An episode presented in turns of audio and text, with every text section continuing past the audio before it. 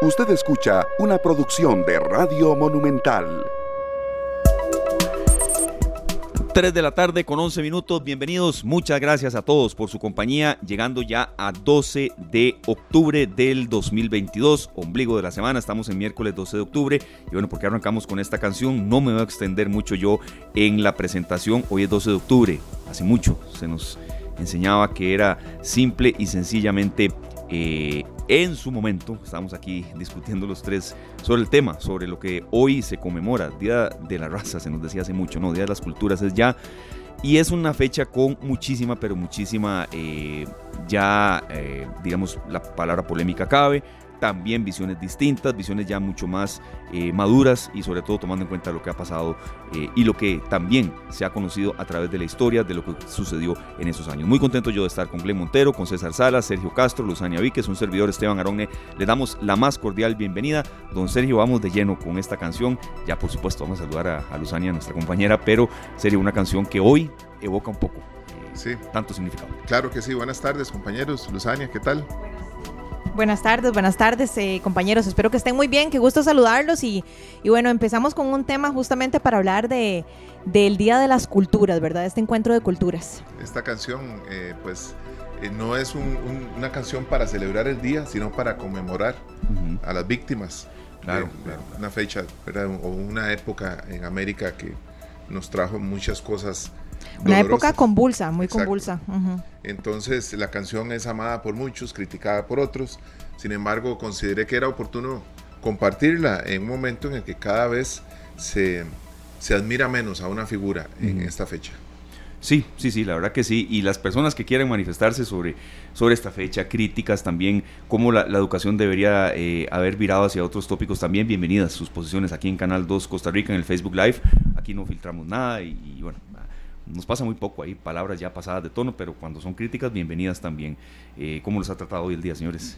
De todo muy bien, compañeros, sí, gracias a Dios. Hoy, hoy he andado yo como la periférica, por todo lado, de verdad, bueno. en serio, o sea, de Curridabad a Desamparados, de Desamparados a Sabana, de Sabana a Heredia y ahora aquí en la Uruca, imagínense ustedes. Sí. Así que bueno, por todo lado, pero bueno, gracias a Dios con, con trabajito y con salud. ¿Y ustedes qué tal? Bien, está empezando a llover apenas. Sí, sí. por lo menos aquí, aquí, ¿verdad? En la Uruca, en Atillo, en la, toda la circunvalación, por lo menos de San Sebastián hacia acá, uh -huh. ya estaba empezando a llover. No es un aguacero, pero pero ya nos recuerda en la época en la que sí, estamos. Sí, sí, sí, sí, bastante complicado. Adelante, serio, porque hoy en la mañana estaba yo eh, no, no, escuchando esta canción, no, no, voy a ser mentiroso, serio, pero sí, sí como, como tal vez la educación debió haber virado eh, desde hace mucho en, en, lo que pasó en esas épocas. Entonces, eh, toda la información de esta canción. Eh, bueno, el, el, compositor es Raúl Alberto Antonio Gieco, conocido eh, musical y artísticamente como León, Gieco, Gieco sí. ¿verdad? Eh, la canción es del año 1992.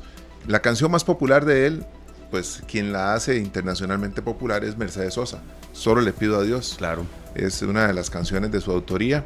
Y con estas cinco, cinco siglos igual y esa versión que escuchamos, no sé si Glenn la puede poner un poquito, por favor, para eh, que noten que él cuando abre la boca en el concierto uh -huh. y empieza a cantar, la, el estadio entero uh -huh. se apodera de la canción. Veamos.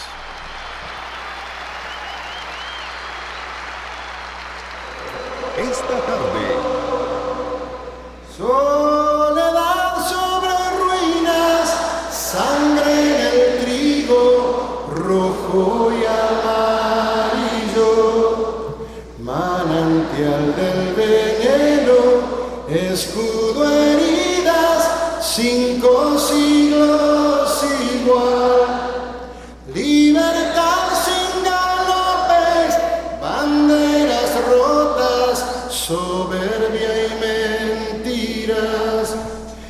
bueno, la vez que escuché esta canción estaba viendo el concierto de León Gieco y me impresionó. Me impresionó. Me dediqué ya después a ver la letra, a leer uh -huh. un poco sobre el tema y, y realmente pues eh, pega duro, pega duro. Me acuerdo hace unos años que estuve por San, Santander en España y me comentaron de una casa muy bonita que le llamaban la casa de la Indiana y yo pregunté que, por qué se llamaba la Casa de la Indiana, uh -huh. curioso. Y tenía que ver con eh, las casas que se habían construido con un patrimonio que venía de las Indias, o sea, que venía uh -huh. de América. Sí. Vea, León Yeco, serio, es eh, mueve fibras. Recuerdo una interpretación de él cuando falleció Mercedes Sosa. Qué bueno, en Argentina prácticamente no quedó nadie sin llorar. Entonces, por eso está aquí. Yo no sabía que solo le pido a Dios eh, era de su autoría, no, yo lo desconocía. Incluso Mercedes Sosa la canta, la versión de Mercedes Sosa que conocemos es en vivo. Y ahí canta con Leo Gieco. Ay, qué bonito. Sí, están los dos juntos. Él está con la guitarra y, es espectacular.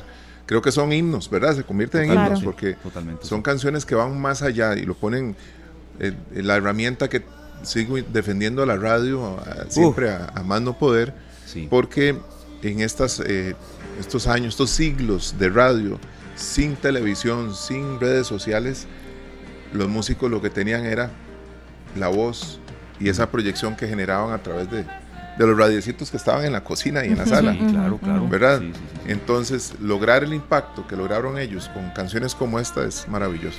Sí, ahí está. Bueno, la radio se siente y, sobre todo eh, no pierde vigencia para nada. Voy a hacer un comentario en un tema de la radio con una persona no vidente eh, un poco más adelante, porque ya está nuestra primera invitada, a quien le agradecemos mucho.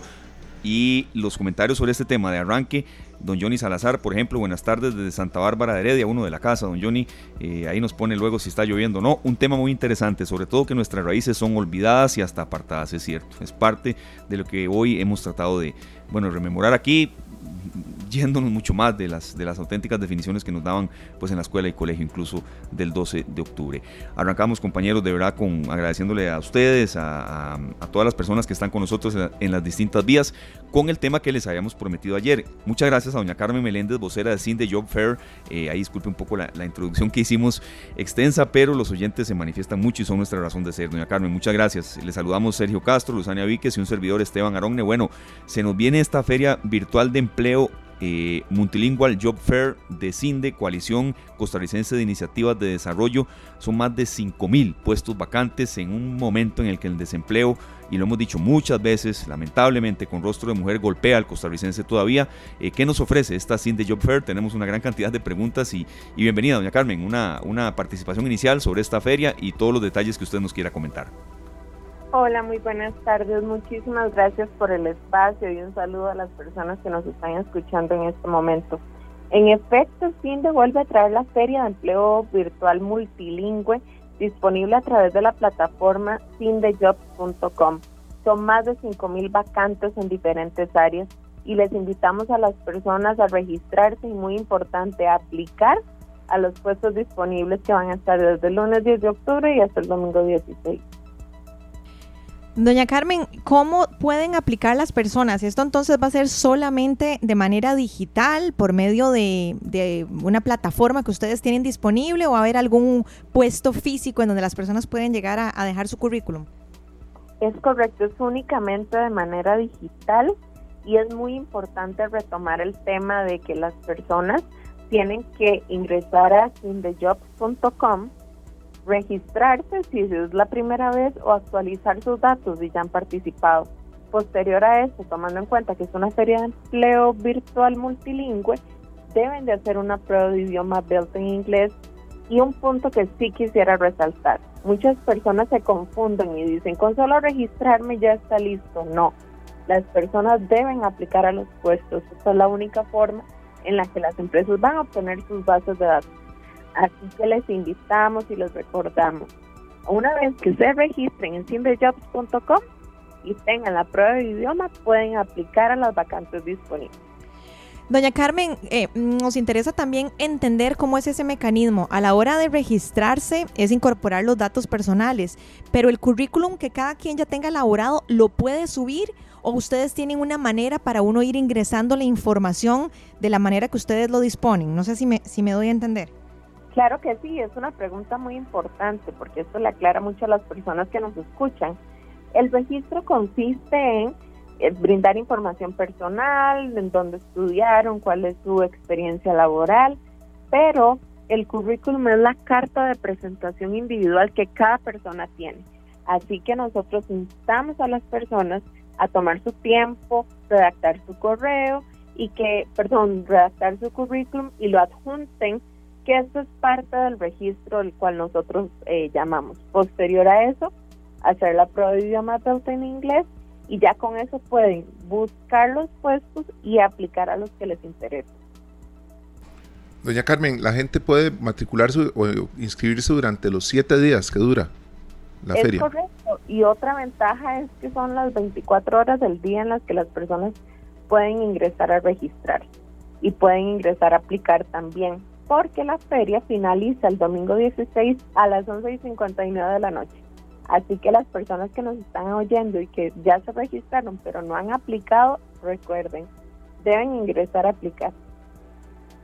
Claro, una consulta, eh, doña Carmen, eh, son casi 5 mil puestos eh, de trabajo que se ofrecen. ¿Ustedes tienen algunos datos? Porque siempre que acudimos a Cinde nos dan mucho dato, mucha cifra, eh, de como algún aproximado de cuántos consiguen empleo o, esto cuesta mucho ser tan específico. En estos casos ya son los procesos de reclutamiento que lleva cada empresa. Sin embargo, el número va en aumento según, dependiendo de los los requisitos que tengan las empresas y los perfiles que aplican. Pero son procesos de reclutamiento en los que las empresas no solo requieren personal para este cierre de año, sino también requieren para inicio de año. Entonces, para que sepan, una vez que ya las empresas tienen sus datos, ellos pueden seguir contactándoles incluso a principios de año, para que estén atentos. Doña Carmen, háblenos también un poco de cuántas empresas van a estar ofreciendo empleo y también eh, qué perfiles se están buscando o en qué áreas están buscando personal. Hay muchas empresas, más de 40. Son empresas eh, multinacionales del sector servicios, del sector de tecnologías digitales y también del sector de ciencias de la vida. Hay empresas como New Fire Global, Express, Accenture, Em, eh, lo que viene siendo Experience y Designex. Entonces, en realidad hay muchas empresas conocidas. En temas de requisitos, ¿qué buscan? Personas del área de ingeniería, del área de atención al cliente, de finanzas, de contabilidad, de recursos humanos, de diseño, de comunicación y personas con habilidades blandas, las que llamamos así, que ahora llamamos estratégicas, que también se agrupen con el manejo de un segundo o hasta un tercer idioma si es posible. Claro, doña Carmen, tenemos varias consultas también de, la feria, ¿verdad? Del ABC, hasta cuándo, eh, mm, reiterar que es virtual, ¿verdad? Porque esto también cambia. Pero ya que usted mencionó las habilidades blandas, y hay gente que ya está muy identificada con esto, eh, pero hay otra que todavía no, lo tiene muy claro, ¿verdad? Eh, aquí la sabemos, pero mm, ¿cuáles son tal vez las, las, principales para que la gente lo tenga en cuenta que ya las habilidades blandas eh, es un término que la gente debe conocer, eh, que es anexo también, pero que, que, es muy, muy tomado en cuenta incluso en entrevistas de trabajo, doña Carmen?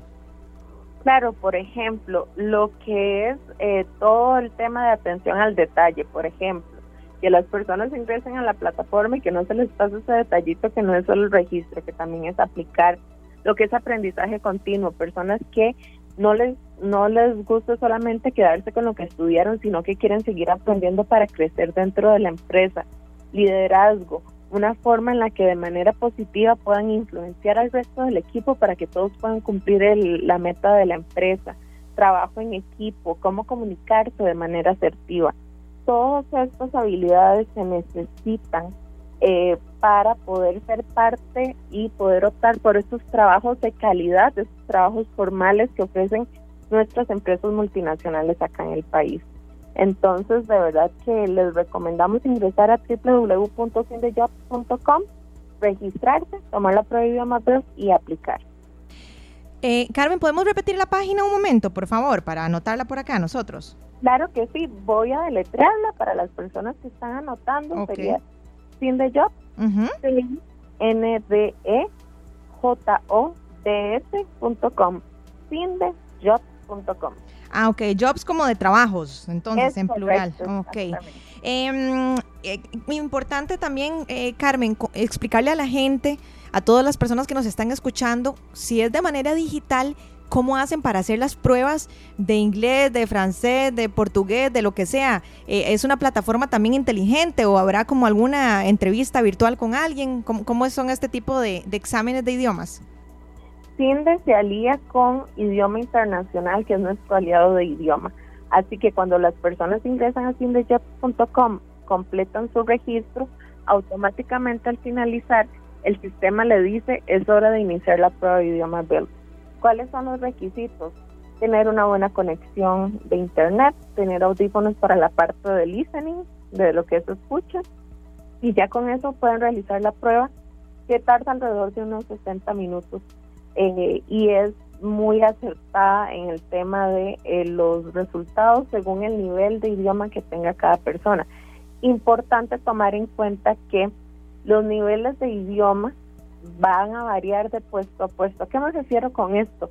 Algunas empresas van a buscar puestos con para personas que tengan nivel de idioma avanzado, otras intermedio y otras principiantes. Por eso, les recomendamos aprovechar que la feria dura toda la semana y que pueden entrar a las 24 horas para que investiguen cuáles son los puestos que mejor se acoplan a su perfil. Bueno, muy importante, ¿verdad? Porque muchas veces eh, encauzar también la aplicación de uno es lo más importante en una ocasión de estas, doña Carmen. Sí, correcto. Me gustaría hacer mucho énfasis en esta parte, porque hay personas que se nos están registrando, pero se les está olvidando aplicar. Entonces, por favor, recuerden, si no aplican a los puestos, las empresas no van a obtener la información. Así que recuerden, si ustedes dijeron, ay, yo me registré, ya hice la prueba de idioma, pero aún no he aplicado, todavía hay tiempo. Pero sí, ingresen a www.sindejobs.com. Y además quisiera también aprovechar el ratito para recomendarles seguirnos en redes sociales. Nosotros tenemos Facebook, también tenemos LinkedIn y estamos teniendo una serie de charlas traídas por las mismas empresas participantes donde se abarcan todas las dudas que tengan las personas y también se da información de valor para la persona candidata.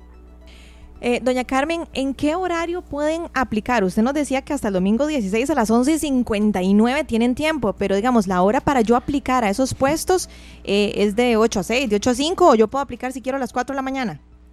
Si usted quiere, puede aplicar a las 4 de la mañana, no hay problema. De verdad que la plataforma se ha desarrollado para que las personas en el tiempo que mejor les funciona puedan ingresar, completar todo el registro con la prueba de idioma. Incluso puede ser que ustedes ingresen hoy, dicen hoy, bueno, me voy a ingresar, me registro, hago la prueba y mañana a la mañana empiezo a aplicar. Eso no hay ningún problema, pero sí nos gustaría enfatizar que no se les olvide aplicar. Doña Carmen, ¿cuál, ¿cuál recomendación le hace usted a, toda la gente que nos está escuchando? Porque, a ver, estamos en un mundo donde prima la rapidez, ¿verdad? Prima la rapidez, todo hay que hacerlo ya, eh, eh, todo es expedito, ¿verdad? Todo hay que solucionarlo a la brevedad posible. Y una de las preguntas oficiales que siempre nos hacen cuando queremos entrar a una empresa es, eh, ¿es usted bueno trabajando bajo presión? Y aunque la persona no sea buena trabajando bajo presión, se ve en la necesidad de decir que sí es bueno trabajando bajo presión porque de alguna manera la gente cree que eso es lo que está buscando la gente. Entonces, ¿cuál es la recomendación que usted da como, como vocera para, de alguna manera, para generar ese balance? No, no sé si me voy a entender, porque hay muchas áreas o muchas oportunidades de mejora, pero creo que todos tenemos dones y talentos distintos y a veces por contestar lo que creemos que pueden estar necesitando, puede que terminemos en un puesto que tal vez no es para nosotros. Claro, no, y eso es muy importante, estar preparados.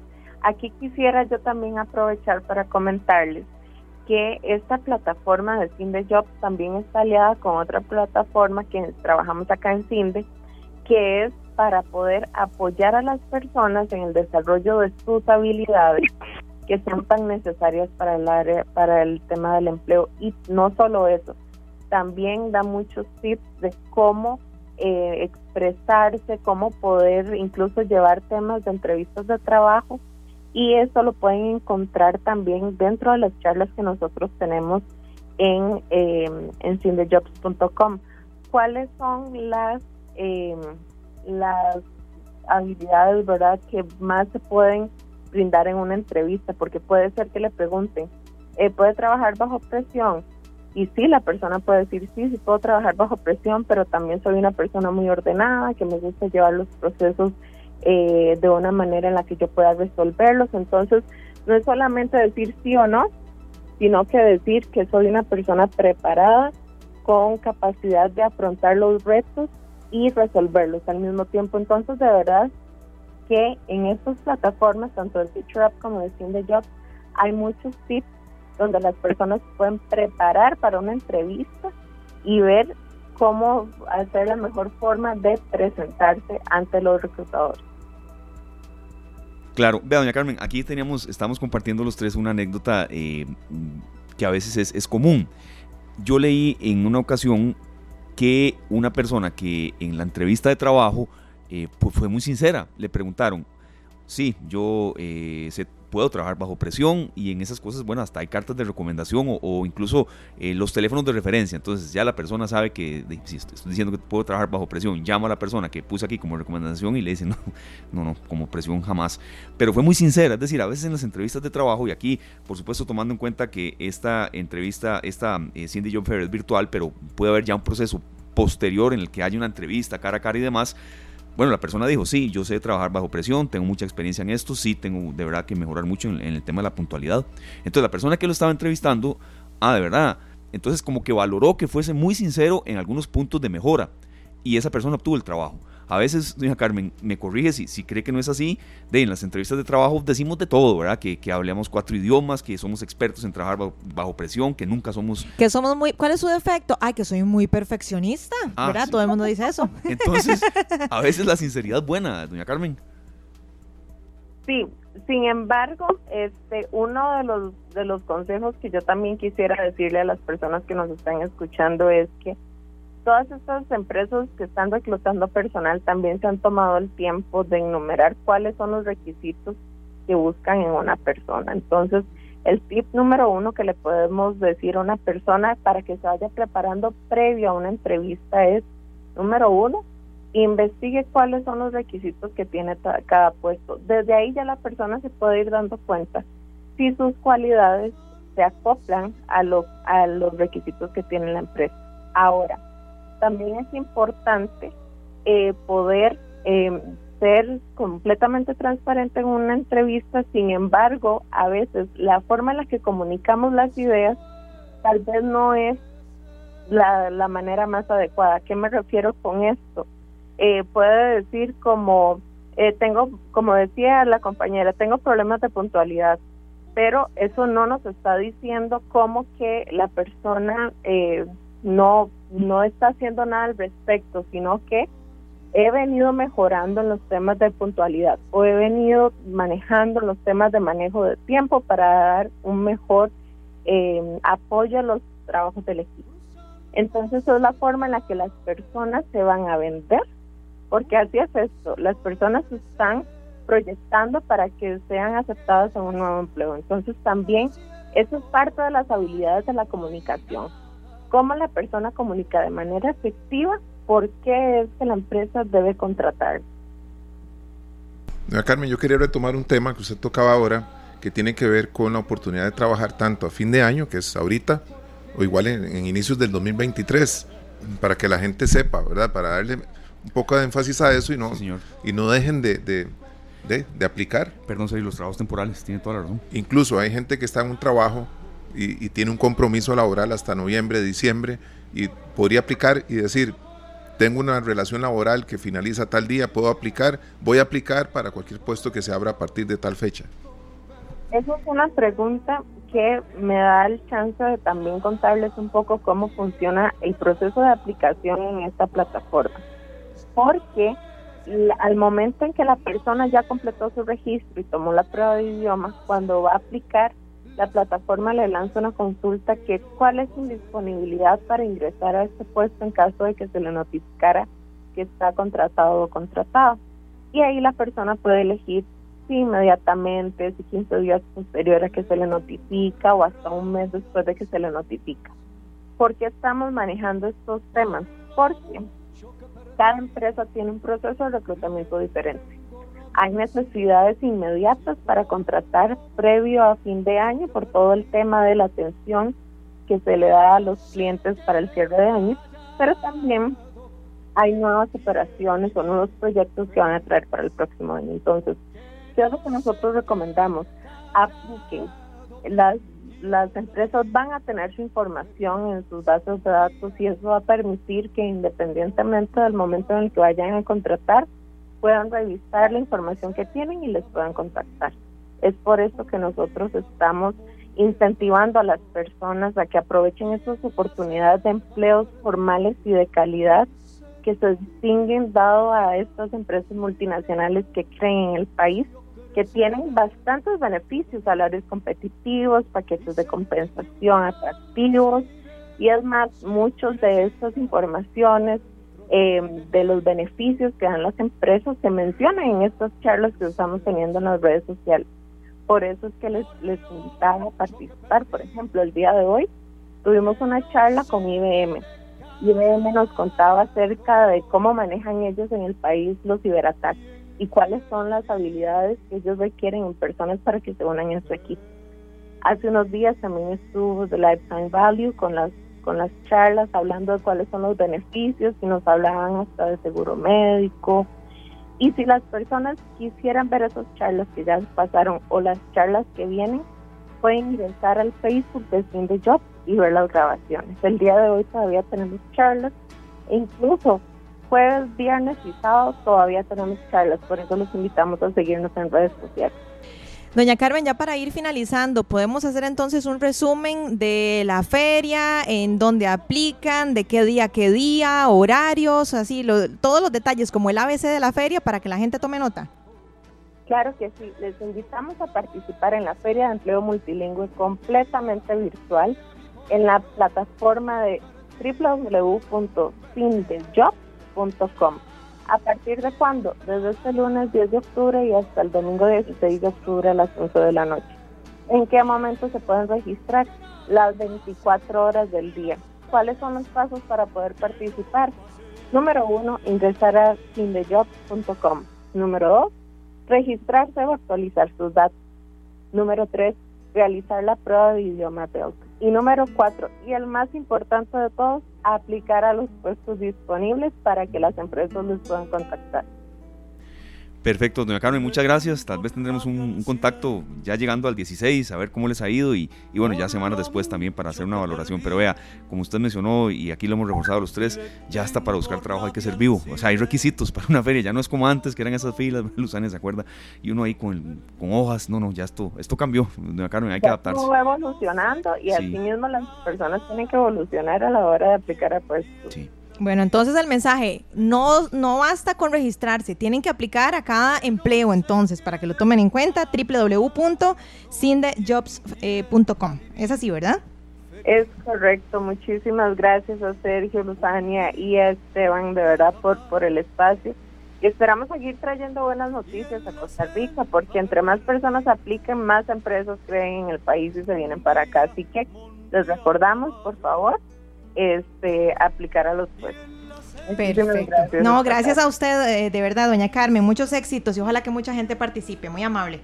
Muchas gracias, saludos. Gracias, saludos. Era doña Carmen Meléndez, vocera de Cine Job Fair. Gracias de verdad a ella por, por aclararnos el ABC de la feria, pero también por compartir un poco de, eh, de, anécdotas y de realidades que la gente pide eh, a la hora de, de, seleccionar a alguien para el trabajo. Yo creo que en esto es, es vital ser sincero, como ella dijo incluso saber venderse. Vea, usemos palabras que la gente nos entiende y, la gente que no tiene trabajo a veces sabe que lo desesperante, lo duro que debe ser, ¿verdad?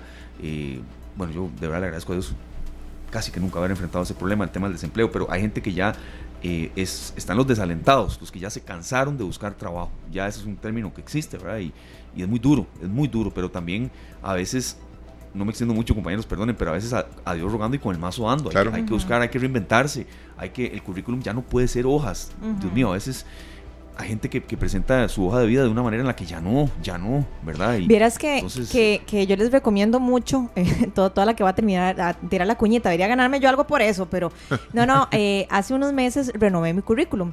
Y entonces encontré hasta en internet eh, una, digamos, una página y existen aplicaciones y todo que le ayudan a uno dándole como una especie de formato.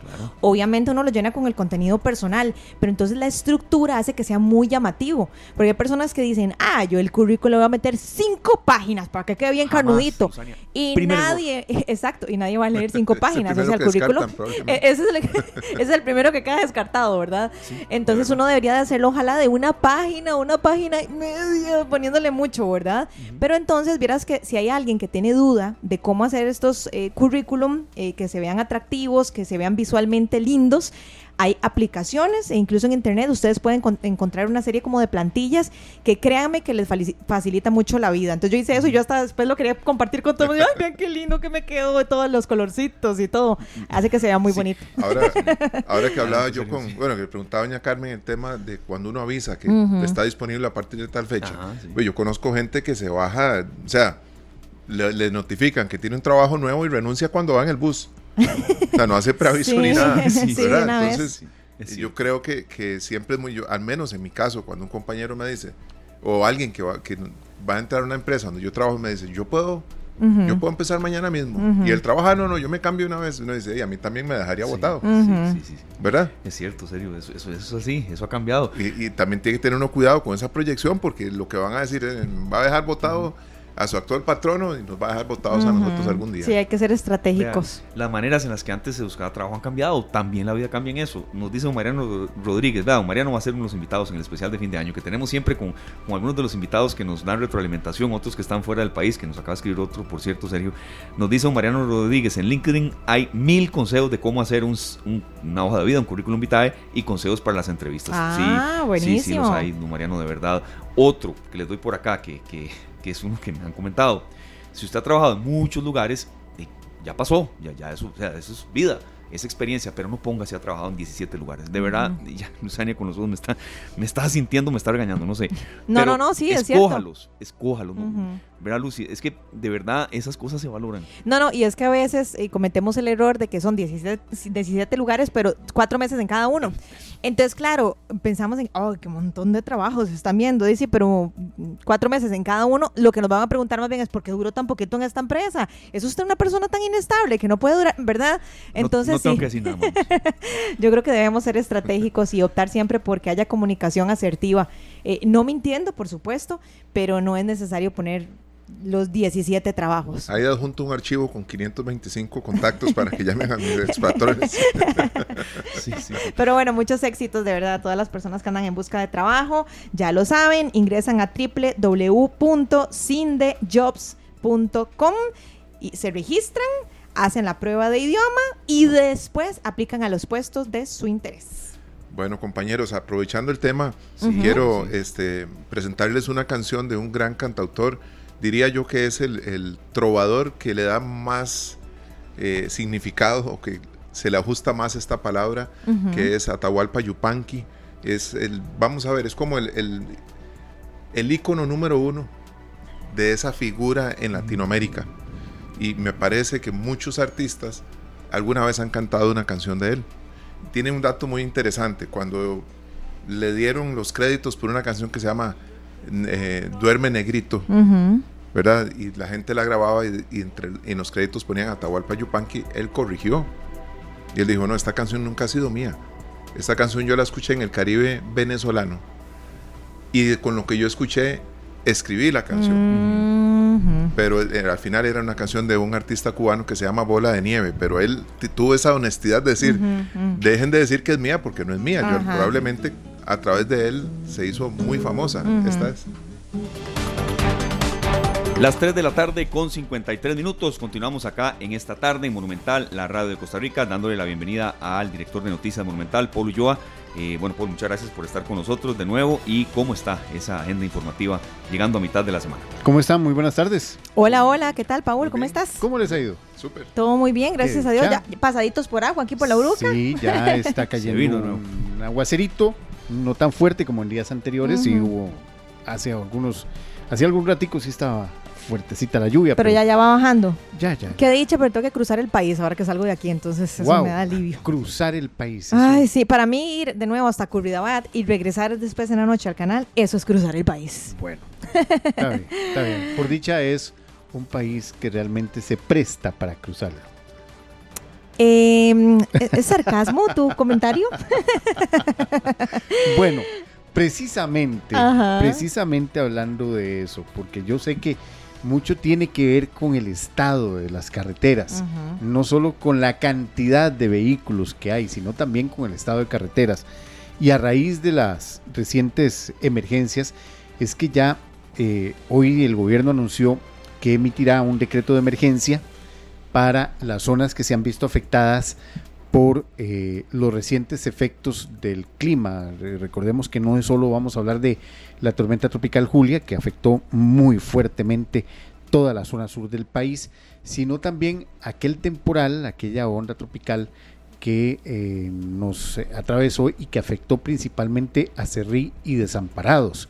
Entonces se va a hacer un, un decreto de emergencia para rehabilitar todos esos caminos, pero además el gobierno anunció que emitirá un decreto de peligro inminente, esto para atender el arreglo de carreteras y escuelas tras las fuertes lluvias.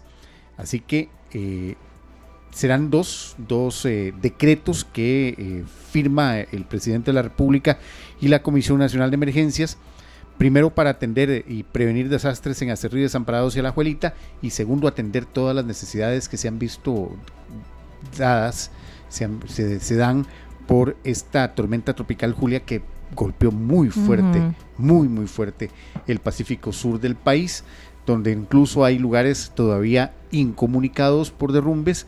Eh, el paso, por ejemplo, por la Interamericana Sur está eh, completamente cerrado a la altura de las Hortensias, esto ya yendo hacia, hacia llegando a Pérez Celedón, bajando del cerro de, la, del cerro Bellavista hacia eh, Pérez Celedón y este y ya eh, esta situación se podría poner en peligro, podría ponerse todavía peor porque todavía faltan los meses más fuertes de esta época lluviosa. También ahí va, iría el eh, lo que es el cierre de Cambronero de la ruta 1 que sigue, sigue cerrada y también algún, eh, los trabajos que tengan que hacerse en otras carreteras nacionales que se puedan ver afectadas por los eh, efectos de estos problemas de las lluvias. Así que, eh, bueno, el gobierno está anunciando esta hoja de ruta ya para tratar de paliar estos, estos problemas que serían financiados en parte por un préstamo que se estaría solicitando al Fondo Monetario Internacional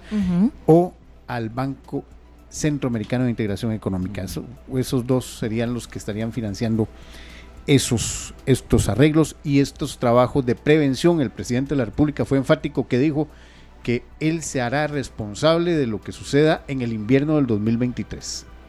Bueno, eso queda grabado, queda grabado.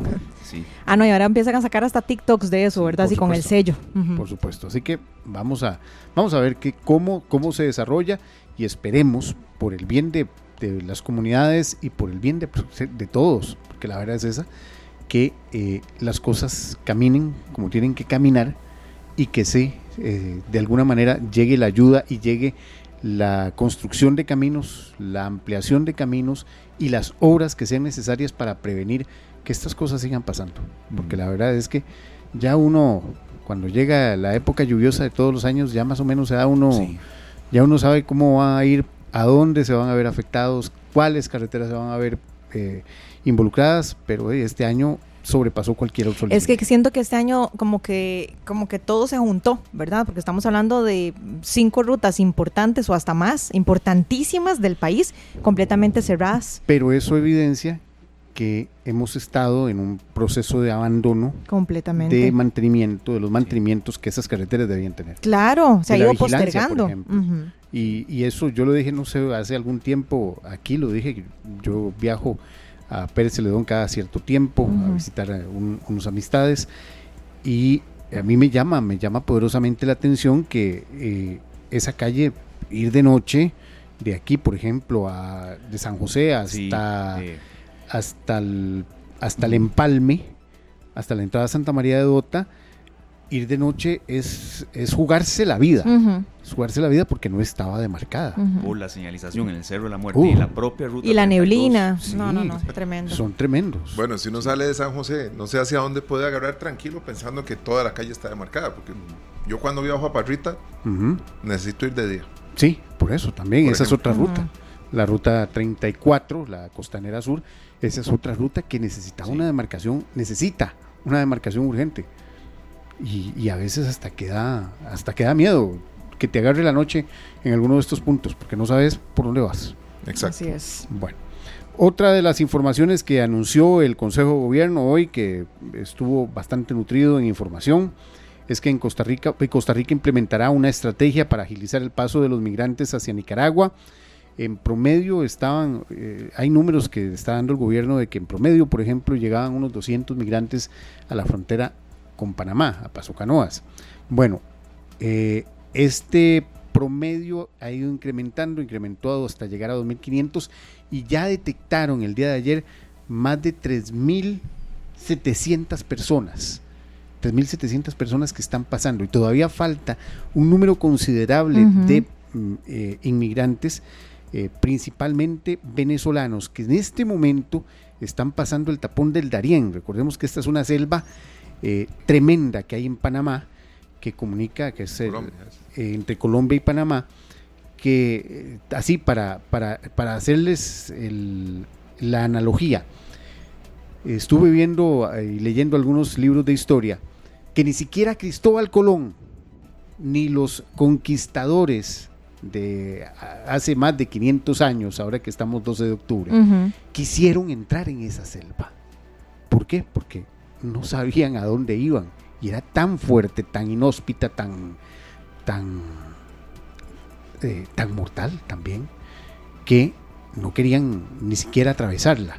Bueno, así que eh, imagínense que hay miles de eh, inmigrantes, principalmente venezolanos, que están en este momento con sus familias atravesando una de las selvas más duras del mundo. Qué delicado. Y vienen para acá.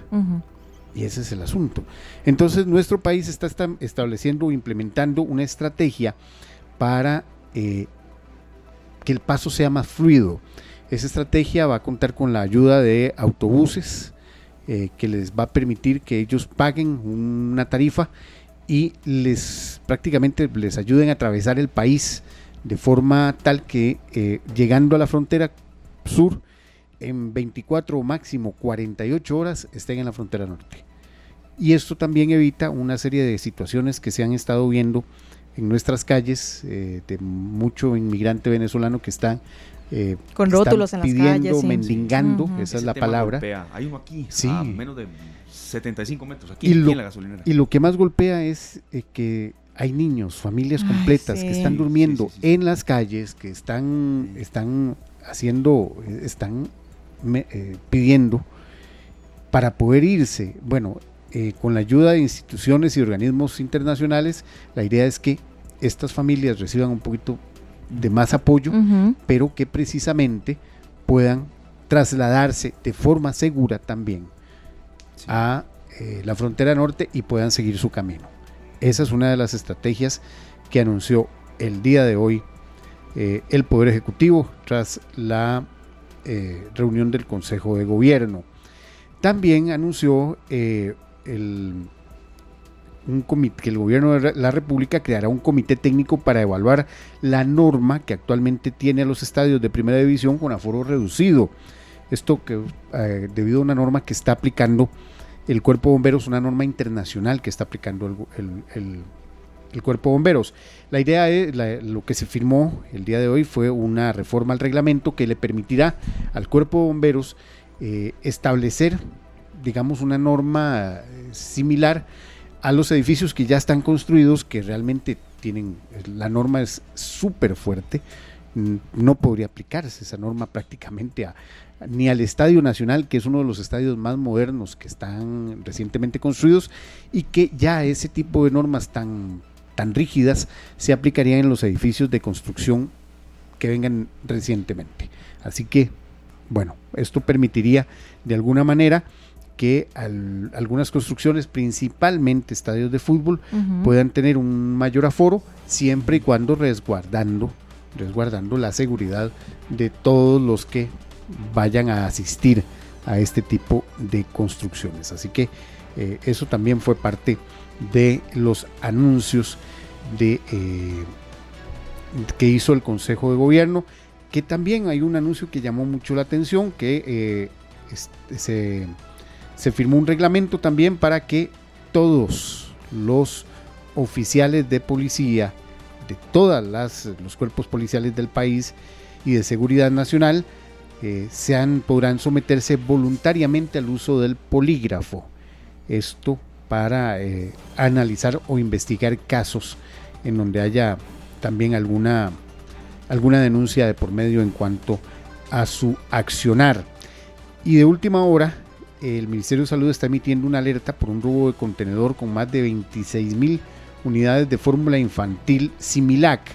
Eh, así es, esta información todavía está en desarrollo, así que la vamos a, desarrollar mm, más adelante en nuestra tercera emisión. Pero sí, esto eh, se une a un llamado que hizo la Cámara Nacional de Transportistas de Carga que calculan pérdidas de hasta 2 millones de dólares en el robo de contenedores y la contaminación de mercancías. Estamos hablando de la contaminación de mercancías es cuando eh, el narcotráfico llega y de alguna manera, muchas veces sin que el, incluso sin que el chofer sepa, es lo más triste, ¿verdad? Cargas, coloca cargas de cocaína para eh, tratar de sacarla del país. Eh, ya de, enero a septiembre se contabilizan más de 70 casos de robo de contenedores y también una, una enorme cantidad de, eh, de carga contaminada por drogas que eh, intentan de esta forma hacer uso de los narcotráfico de estas cargas que son legales para tratar de sacar la droga de nuestro país. Así que parte de las informaciones que tendremos para ustedes hoy a las 7 de la noche. Hoy volvemos al horario habitual, 7 en punto. 7 en punto. Así 7 en punto. Ahí estaremos muy movidito, va a estar hoy entonces, parece. está bastante movido. Muy, muy, muy movido. Bueno, vamos a ver. Ojalá que que todo mejore, sobre todo con el tema de las carreteras en nuestro país, que creo que es algo que nos tiene muy preocupados a todos. Ayer estaba leyendo incluso, y es que afecta al tránsito en general y también a las personas. Ayer estaba leyendo en redes sociales que un niño cayó en una trampa de grasa ahí en, San José. en pleno San José. En pleno San José, un niño, un niño pequeño cayó en una trampa de grasa porque igual no, no hay alcantarilla, no, nada, el chiquito iba caminando y aterrizó ahí. Es, es increíble que pasen estas cosas. Puede haber sido un adulto mayor, perdón, serio. Sí, claro, imagínense. Hay muchos lugares donde se roban las, las tapas de las... De las alcantarillas. De las alcantarillas en las aceras. Sí. Sí.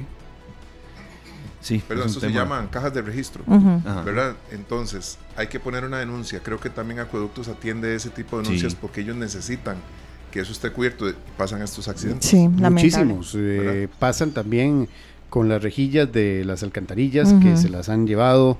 O sea, es, es también un, un negocio que tienen algunas, algunas personas, algunas chatarreras, algunas fundidoras que eh, realmente tienen prohibido y que recordemos que hace muy poco tiempo se estuvo haciendo eh, fuertes operativos en algunos lugares de estos para detectar material del Estado, eh, que no solo va, va más allá de, de, de estos de estos eh, de estas rejillas de alcantarilla o tapas de alcantarilla que también tienen que ver con el cable, con el robo de cable que eh, se robaban enormes cantidades de, cable eh, de electricidad y cable telefónico y cable de internet.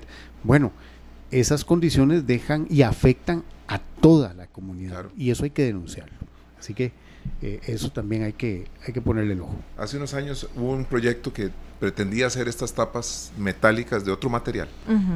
¿verdad? No avanzó. Sí, no avanzó. Iba a ser de un material eh, reciclado. Hay algunos lugares, eh, algunas municipalidades que sí tienen ese, esa facilidad de, comprar este tipo de tapas de un material, mm, digamos que de reciclaje muy resistente. Pero sí hay ya, ya hay algunos municipios que lo han dejado de lado y también eh, hay, eh, también se ha dejado, y en esto también tenemos que llamar a la, a la conciencia de, de, la gente. La gente no denuncia.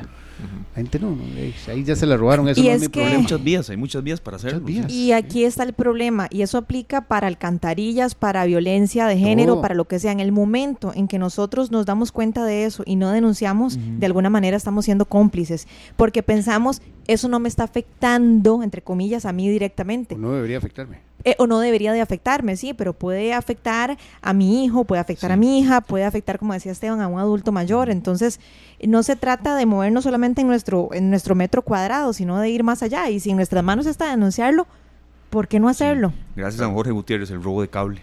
Eh, ah, sí, también, claro. No, no, eh, lamentable, esto Es, esto es algo en donde tenemos que todos, todos debemos tener un poquito de civismo y decir que eso también es parte de ser ciudadano. Claro. No solo el hecho de, pagar impuestos y exigir que se cumplan absolutamente todos los derechos a los que tenemos. Eh, realmente, valga la redundancia, tenemos derecho. No, tenemos la obligación de denunciar, de denunciar y de exigir que las instituciones eh, puedan evitar cualquier situación que pueda presentarse. Eso es evitar un accidente, puedes, puedes evitar una muerte, puedes evitar una tragedia, puedes evitar cualquier cosa y ya eso es ganancia. Sí. Perfecto, Paul. Muchas gracias de verdad por, por el avance y estas reflexiones siempre útiles en, la vida cotidiana. Estamos para Nos vemos a las 7 entonces, ¿verdad? Nos oímos y nos vemos a las 7 de la noche. A las 7 en punto. Con más noticias. Las 4 con 10 minutos. Nosotros nos vamos a una pausa, pero en esta tarde siempre hay espacio para el entretenimiento, para la diversión y sobre todo para emprendimientos. Eh, de este tipo, que creo que son necesarios, compañeros. Ya uno, uno, Por supuesto. uno necesita eso en la vida. No, no, no, y, y, con todo y todo, y se va acercando cada día más el fin de semana. Entonces venimos a compartir con ustedes algunas opciones eh, de trabajos artísticos que se están haciendo aquí en nuestro país y merecen ser vistos. Así que venimos a hablar de eso en cuestión de minutos y bueno, nos vamos a la pausa.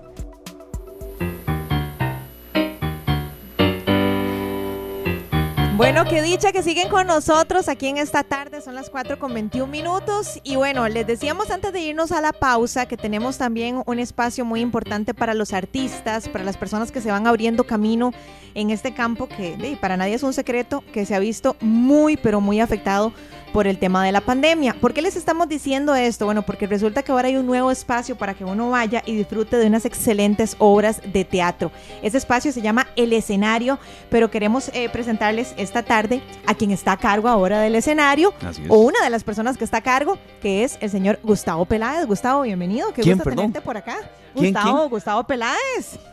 A ver, eh, ya abrió el micrófono ahí, pero si no, no lo escuchamos. Como si nunca hubiera estado en radio.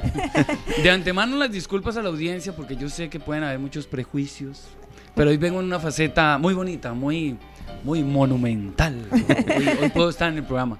No vengo solo, ahorita les voy a contar con quién vengo. Y está escuchando la persona que realmente está a cargo del escenario, que es mi esposa, eh, Yumay Rincón, lo voy a decir una sola vez porque ella ella es tras bastidores, tras escena, a ella no le gustan los reflectores, pero le mando un saludo porque está escuchando, está escuchando en un momento muy importante. Entonces le mando un saludo, un abrazo. Y ella realmente es la persona a cargo del escenario. Yo soy un bombeta que pone la cara y, y, que cree en el arte y que cree, siempre cree en el arte, en las tablas, en lo que se hace, que es hablar paja, donde me pongan a hablar paja pero ella, pues realmente la persona que está a cargo. son socios, perdón, Lucía. Sí, son, socios. Somos socios de vida hace 23 años. Tenemos una empresa que se llama Daniela, Gabriel y Mauricio, que apenas va dando sus frutos. Todavía ha sido como mucho invertir, invertir, invertir. y tenemos una empresa hace 23 años, que es nuestra hermosa familia, y ahora ya tenemos una empresa demandable, eh, encarcelable, eh, que paga impuestos, una empresa ya un poco más seria. Yo quiero, yo quiero que nos contes un poquitito, Gustavo, y, creo que vale la oportunidad para hablar de eso. Muchas personas te conocen en, tu faceta de, comediante o de stand-up o del programa que tenés. Del muchacho polémico. Eh, del muchacho polémico, etcétera. Pero hoy venís, como bien decís, a hablar de como artista que la está pulseando y que está tratando de salir adelante, ¿verdad? Sí. Entonces, contanos un poco de esas otras facetas que a veces no conocemos. Sos periodista también también, sí. comunicador. Aunque no lo crean, yo, yo lo digo en muchos de mis shows, yo hice la primaria y la terminé, yo hice la secundaria y para sorpresa de todo el mundo también la terminé. y para que la gente ya se vaya de espaldas, yo tengo un título universitario además terminado.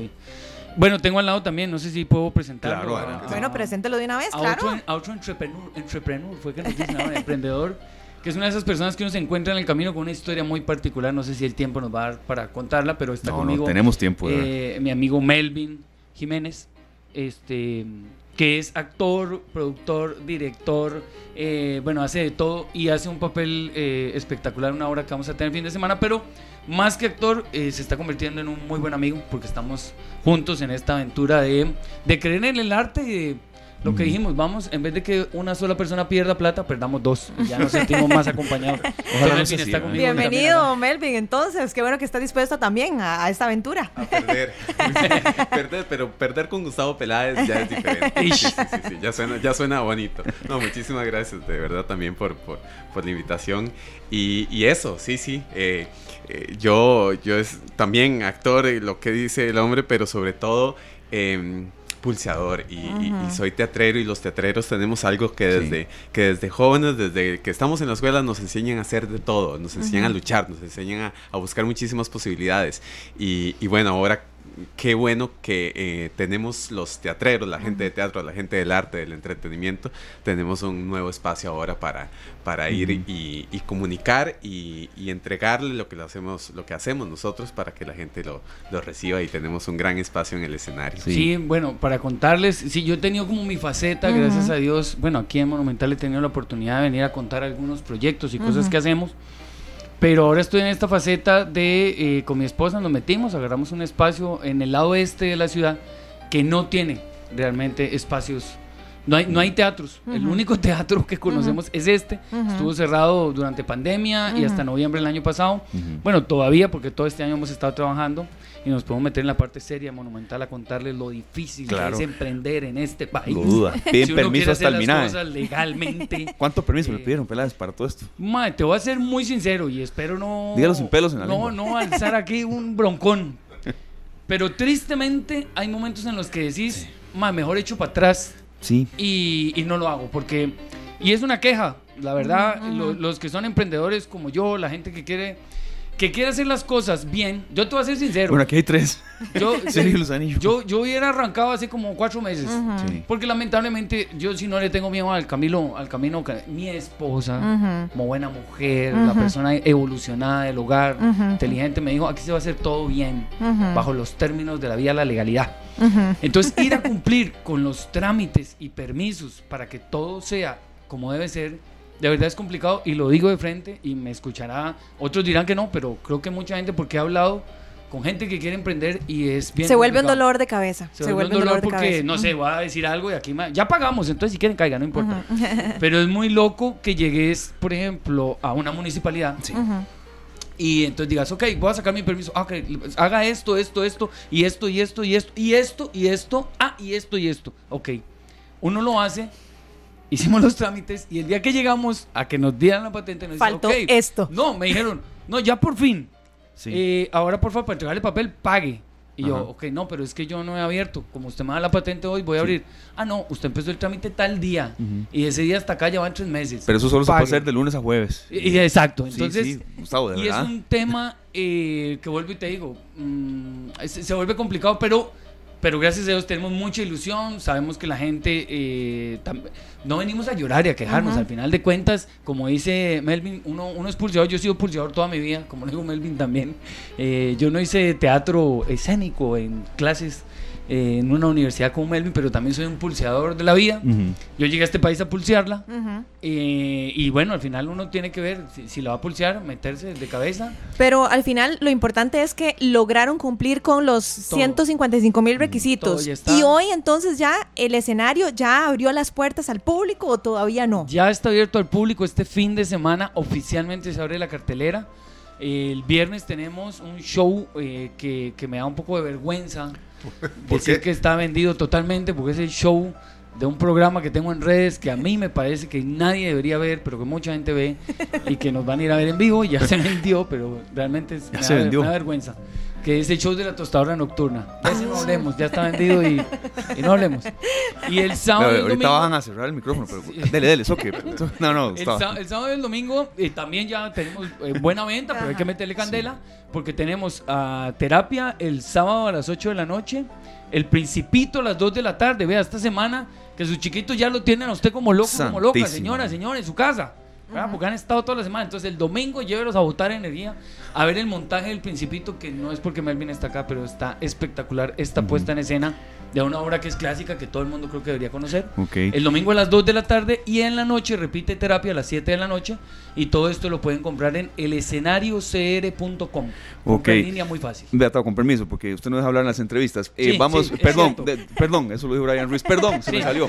Melvin, Lo ha dicho Brian Ruiz. Todo este, Carlos Alvarado, pero esa vez él sí no quería hablar mucho. Eh, todo el mundo lo ha dicho. Adelante, Melvin. Melvin, no, no, no. De verdad, aquí vamos a ir hablando de todo un poco, de Gustavo, de ¿verdad? Melvin, eh, el escenario que ofrece, qué tipo de teatro, a veces la gente le gusta ir a reírse, pero también obras eh, serias, eh, monólogos, ¿Qué, ¿qué, ofrece el escenario? Bueno, el escenario, el escenario, pues como, como decía este Tao, está, está a punto de abrir y yo creo que va a tener para todos y todas, ¿no?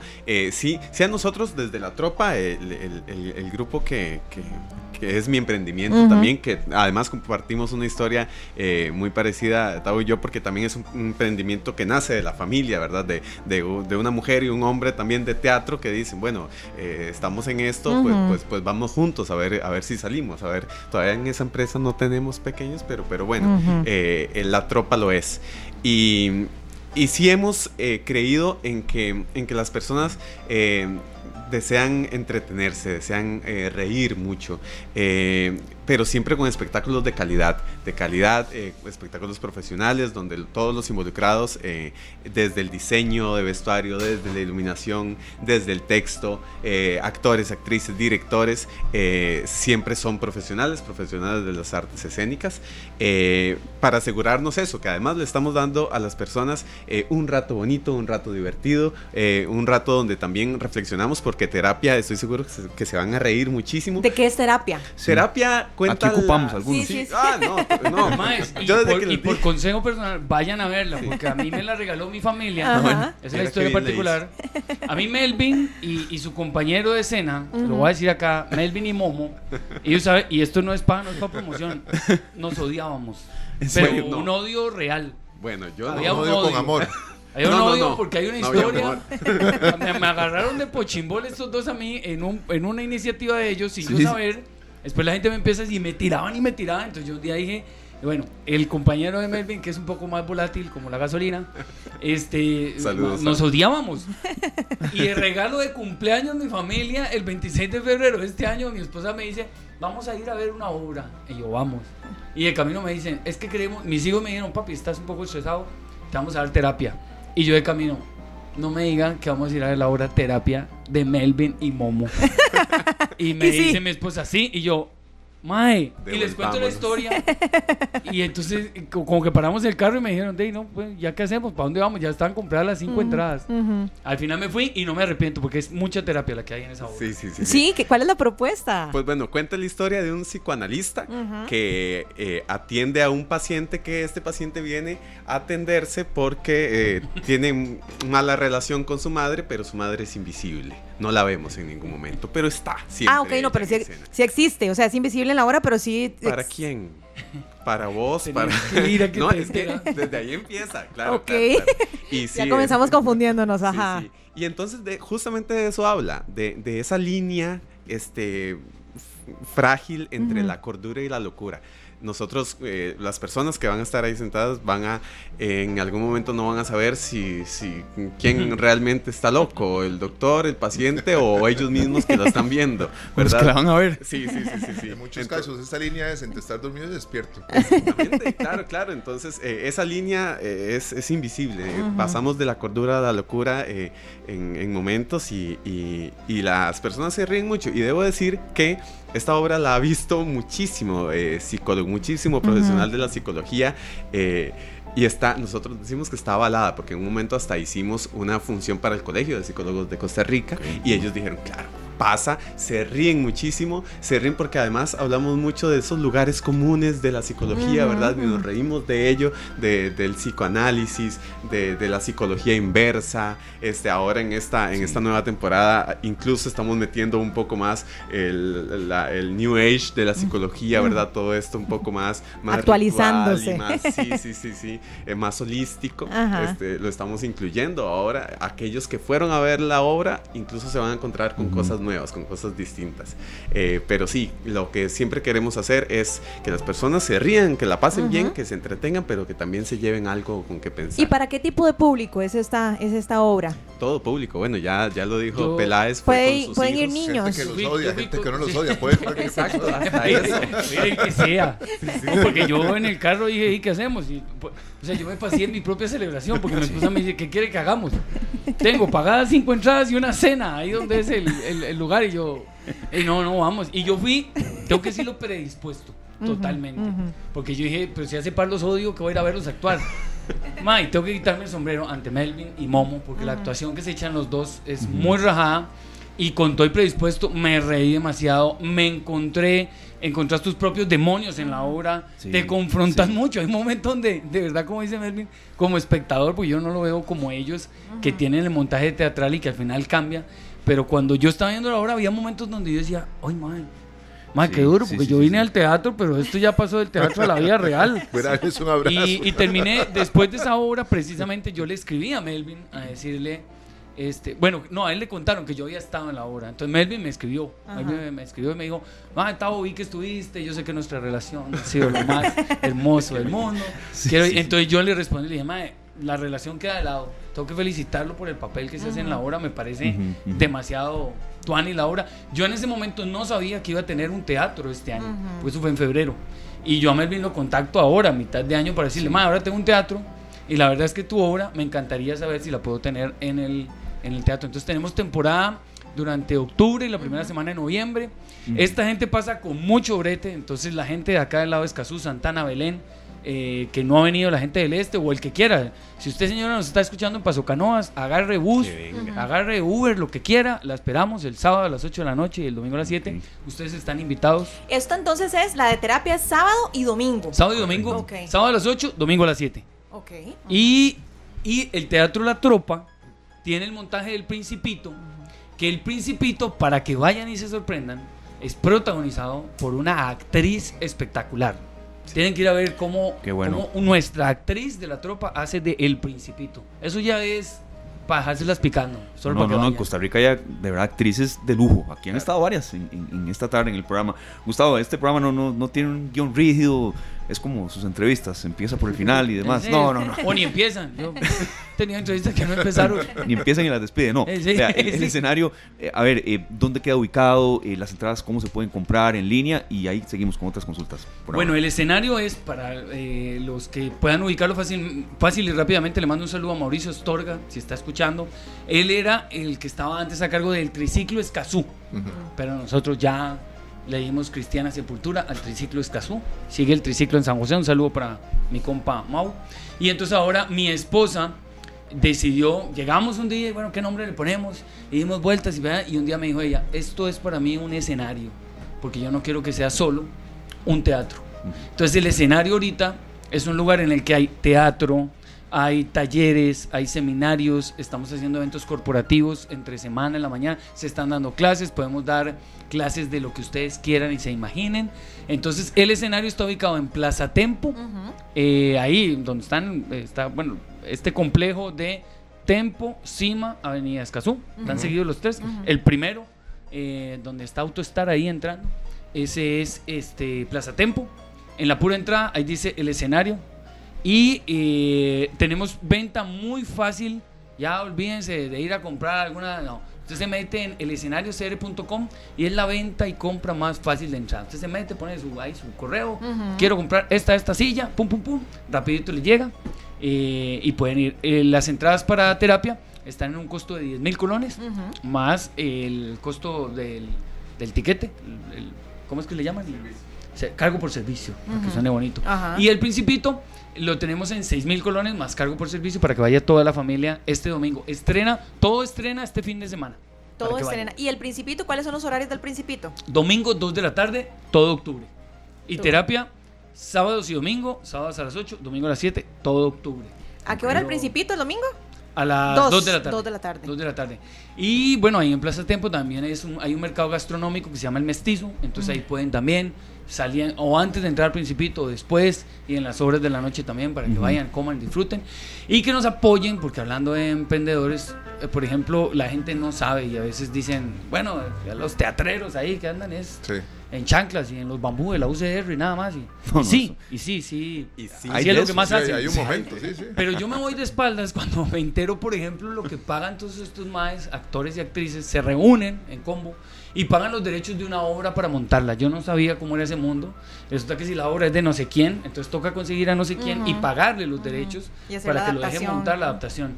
Entonces sería bonito que, vayan no solo por, por el hecho de apoyarnos para que al final es un encadenamiento. Estamos en una época en la que venimos saliendo de pandemia, todo el mundo quiere volver a reencontrarse. Sí, sería bonito que nos apoyen, pero no el apoyo por esta parte lastimera de que no están trabajando, sino porque son obras muy profesionales, muy buenas, puestas en escena, muy tuanes. El teatro lo remodelamos Está espectacular.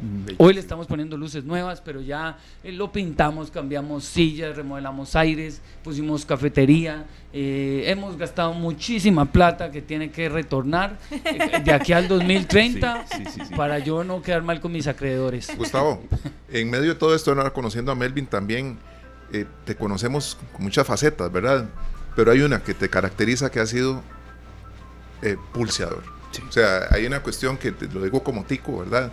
En buen tico, eh, hay que darle un consejo a la gente que emprende, porque te ha tocado emprender muchas veces, ¿verdad? Y sostener, y sostener, y sostener. Yo, eh, ahora que, bueno, tal vez, y ustedes, ahora lo acaban de decir, ustedes tres son emprendedores, porque esta tarde quieren que, y que todo el mundo lo escuche y que, y que funcione.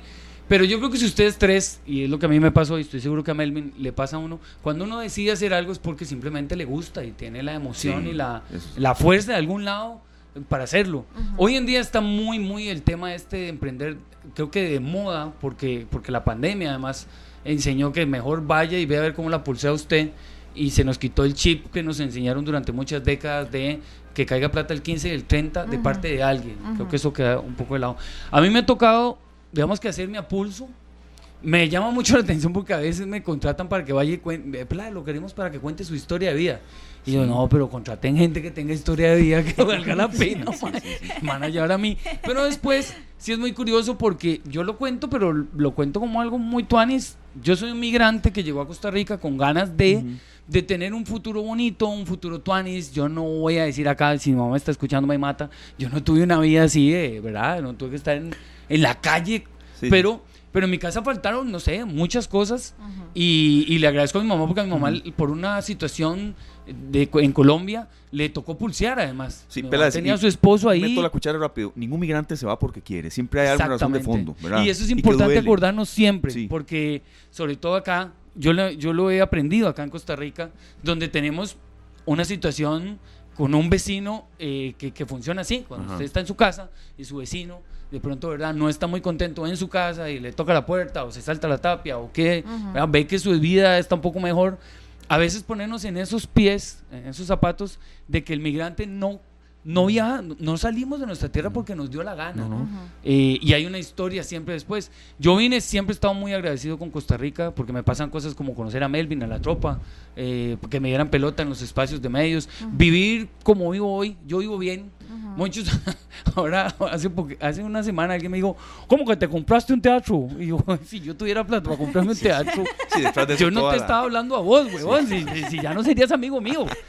pero no, no tengo plata para comprar un teatro. Eh, soy un man que la pulsea, que cree muchas cosas y para responderte la pregunta, yo creo que todo emprendedor lo que tiene que saber hacer y creer es en la autenticidad, en la originalidad, en su idea, en lo que usted persigue. Porque yo creo que muchos emprendedores que emprenden en el negocio que sea, rápido se pierden cuando se desvirtúa la idea de qué fue lo que me motivó, qué era lo que yo quería hacer. Cuando lo que a veces hay gente que lo que quiere es plata o lo que quiere es otra cosa y no, y no, perseguir el sueño, por ejemplo. Yo sigo persiguiendo mis sueños desde el primer día que empecé, cuando dije quiero vivir de contar historias, hasta el día de hoy que quiero tener un espacio donde se presente la tropa y todos los grupos de teatro del país y que acá en este lado de la ciudad haya una oportunidad para que, para que la gente se ría. Yo por eso trabajo mucho con la risa, porque como yo la, la pachucada, lo que sea, yo me río mucho todo el día y no sé si eso es parte... Pero creo que eso es importante y necesitamos tener espacios como el escenario que nos permitan reírnos con talento, con talento. Ahora que tenemos a Melvin acá, eh, tengo una pregunta, Melvin, no, no sé sinceramente cómo formularla. A ver, el, arte es muy diverso, ¿verdad? Es muy, muy diverso. El arte teatral tiene ciertas características, ¿verdad? Eh, hay gente que hace las cosas muy grandes, hay gente que sobreactúa y que abre mucho la boca y la adicción es... ¿Cuál es la propuesta de ustedes? ¿Cuál es la propuesta que los diferencia a ustedes de otro tipo de, de artes que se están haciendo y que, y que puede que nos guste o no nos guste, pero al fin y al cabo es arte? ¿Cuál es la propuesta que hace Melvin a través de la tropa? Sí, pues bueno, sí, exacto, para gustos colores, ¿verdad? y, está bien, cada uno eh, trabaja desde su trinchera, ¿verdad? Y, ejerce eh, desde, desde el lugar donde crea. Además, el arte eh, viene muy desde adentro, desde cada artista, ¿verdad? Entonces, cada artista luchará por sus, por sus temores, por, los, por las necesidades que cree tener la, la sociedad y demás. Nosotros en la tropa creemos que es parte también esto que hablaba Peláez de, de la originalidad, de la identidad de la tropa. Em, nos hemos centrado justamente en, eso, en la rigurosidad de nuestro trabajo. Creemos que cuando nosotros colocamos eh, el teatro que hacemos y las personas ven que está bien hecho, que está cuidado, que, se ve lindo, em, eso nos lo devuelve la gente también creemos muchísimo en estar cerca de, de, las personas. Vieras que en teatro pasa mucho que, em, a ver, en la formación teatral nos enseñan eh, a crear el espectáculo que se vea bellísimo, bien dirigido, bien eh, iluminado, bien actuado y ya no nos enseñan tanto de cómo llegamos antes a esas personas para que quieran venir a ver nuestra obra y qué pasa después de que las personas se van del teatro. Entonces, en la tropa nos hemos fijado mucho en eso, nos hemos formado claramente, hemos, hemos eh, eh, llevado muchos talleres y demás después de, haber salido de la universidad, pero creemos mucho en eso, en, el viaje del cliente, que, que, ¿verdad? ustedes que son emprendedores también lo entenderán, en ese viaje de ese espectador. Yo tengo taller de maquillaje el fin de semana, por cierto. Ah, ya. nos olvida, ahorita decimos dónde va a estar. ¿Verdad? Por eso ando así. Y me atiborro en ese evento. tan amable. Gracias. Sí, sí, sí, Pero justamente eso, ¿cómo, ¿cómo hacemos el primer enganche con ese cliente, con ese espectador? ¿Cómo lo atrapamos para que vaya en ese viaje, compre la entrada, se dé cuenta y, estamos seguros que cuando ya compra la entrada y está sentado lo va a disfrutar, eh, se va a llevar un muy buen mensaje. Eh, pero ¿qué pasa después? Por eso siempre eh, no solamente... La idea es que vuelva. Claro, eh, y, que incluso se cree comunidad de la tropa, que sean... La tropa suena a mucha gente, ¿verdad? Uno, uno dice, la tropa, ah, que el pelotón de gente que viene. Y no, realmente somos mi esposa y yo, ahí estamos. Eh, pero trabajamos con muchísimos más profesionales, pero también los espectadores y las espectadoras son parte de la tropa. Sí. Entonces por eso nos quedamos luego eh, sacando fotos. Eh, vengan, no importa, media hora más, una hora más, vengan, conozcámonos, acerquémonos. Que haya más este, interacción. Exacto, nos quedamos atentos en redes de las personas eh, para eso, para, para seguir formando una tropa más grande. Vea, Gustavo, nos quedan lamentablemente dos minutos nada más, pero lo bueno a veces en la vida es ser, no pasar desapercibido. Aquí nos dicen, un bombeta ese Peláez, quiero ir a no, eso es cierto. Quiero un super bombeta. Bueno, Cepelades, quiero ir al escenario. Está bonito el emprendimiento. Y Ana Caterina Badilla, ¿dónde se consiguen las entradas? www.elescenariocr.com Esa es la página para que compren entradas para terapia, para Principito y para todo lo que vamos a tener. Eh, y también en las redes sociales, también en Instagram y en Facebook, elescenariocr.com es un lugar de encuentro donde están muy, pero muy invitados ustedes para que nos acompañen. Ya lo encontré, el escenario CR, aquí lo encontré ya en Instagram. El ya logo lo hizo mi hija, la idea la hizo mi esposa, vamos y aspiramos bañar, todavía no tengo para pagar a alguien que haga limpieza, entonces yo mismo estoy limpiando los baños. Muy bien, muy bien, ese es un emprendimiento. Allá estamos. No le todo, de, de, todo. de camarógrafo. luces, eh, pongo el micrófono, eh, eh, tuvimos show este fin de semana de la tostadora nocturna, terminó a la una de la mañana, se fueron todos, mi esposa y yo limpiando hasta las dos de la mañana, porque el otro día estaba alquilado, gracias a Dios. y ahí estamos tenemos el sueño y que salga. Bueno, no, muchachos. Eh, Luzania maquilla este fin de semana. ¿Dónde, Luzania? Eh, sí, en el Café del Teatro, ahí en San José, a la par del Teatro El Triciclo, a las 9 de la mañana y todavía nos quedan seis espacios. Gracias. Eso es un emprendimiento. Saludos para don Hernán, mi jefe, que, nos está escuchando y yo haciendo estas promociones. La Víquez es el emprendimiento allá también. Sí, que Freddy está sacando plata ahí porque se no pasa. ¿Verdad qué lindo? ¿verdad? Yo sé que esto les emociona a todos, a Glenn, a los que estamos aquí, a todos en la cabina. Laura Ramírez eh, en Carretera nos dice, qué lindo, me gustaría ir a ver terapia. Los felicito, sigan adelante. Los manús ocupamos terapia, por cierto. Los manús y ojalá Aro, me estás tocando un punto medular, Mae. Y faltaban dos que este fin ¿eh? de semana no ocupemos terapia. O sea, si ocupamos, pueden ir a pero Mae, que no sea este fin de semana, Mae. Ya por favor. Ya la invocó. mae, sí, hay otro. tenemos que. ¿Verá eso? Esa es. Calladito. Lo dijo Brian Ruiz, calladito más bonito. Vamos a ir al corte y ya regresamos para despedir. Claro, claro que sí. Ya regresamos. Bueno, ya estamos llegando prácticamente a la parte final de nuestro programa de esta tarde, el día de hoy. Eh, el día de hoy muy bien acompañados, por cierto, con Gustavo Peláez y también con Melvin Jiménez, que nos acompañaron para hablarnos de la apertura del teatro El Escenario, ya con muchos shows este fin de semana. Y bueno, por último, ¿a dónde compramos las entradas nuevamente? El escenario cr.com, ahí nos pueden encontrar. De hecho, si se meten en Instagram, ahí les sale el enlace, en Facebook también, o directamente en la página de internet. Eh, y los esperamos, tenemos un agrado tenemos mucha emoción por abrir, porque por fin pudimos abrir, ya están todos los permisos. Así que este fin de semana para que vayan y se llenen, se emocionen, se rían y disfruten con terapia y con el principito. No, no, sin, sin, ningún tipo de broma, ¿verdad? Que les vaya bien, ya dejando. A veces una dice, pelada, es, su tropa, ella gente se ríe o chota, no, no, que les vaya bien. Fue, fue durísimo abrir el escenario. No, que los dos espectáculos para toda la familia se van a reír mucho y se van a revolcar mucho también. Porque además el principito, en cualquier momento en el que uno lo, lo lea, el libro te revuelca y, te hace, ¿verdad? Que moraleja tras moraleja, ah, sí. Sí, sí, sí, Y esta también está hecha, pensamos también cuando hacemos teatro familiar, lo, el mal llamado teatro infantil, que yo digo teatro familiar, eh, lo hacemos sí pensando en que los niños se lleven eh, un mundo de fantasía y que se ilusionen y que, y que lo disfruten muchísimo, pero también que los papás eh, se lleven algo y digan, claro, no los traje aquí a sentarme a aburrirme, sino mm. también yo me llevo algo. esta adaptación tienen que ir a verla, porque esta adaptación es Vamos a ir a verla. Épica. Vamos a ir a verla. Ya saben, El Principito este domingo a las 2 de la tarde en el Teatro del Escenario en Plaza Tempo en Escazú. Y también sábado y domingo en la noche, la terapia que todos ocupamos. Sábado a las 8 y domingo a las 7 de la noche, terapia. y a ustedes muchísimas gracias por el espacio y a Glenn también. Yo siempre le doy el saludo a toda la gente que hace posible la magia, lo Sí, los que están atrás. Sí, Así es. bueno, no, muchos éxitos, muchachos, de verdad. Y ahí, ahí les caemos cualquier día, van a ver. Muy bien. Que, maquille, que maquilles mucho el fin de semana. Gracias, gracias. Las espero. Todavía tenemos campos disponibles. Gracias. Que gane tu, que gane tu equipo. Que empate, que empate con goles.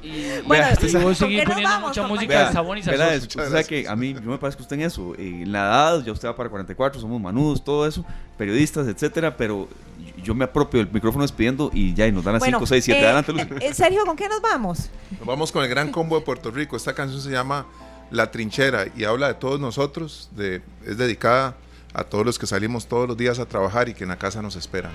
Bueno, así es. A seguir trabajando duro. Que la pasen muy bien. Muchas gracias por acompañarnos y éxito, muchachos. Chao, gracias. Feliz tarde. Este programa fue una producción de Radio Monumental.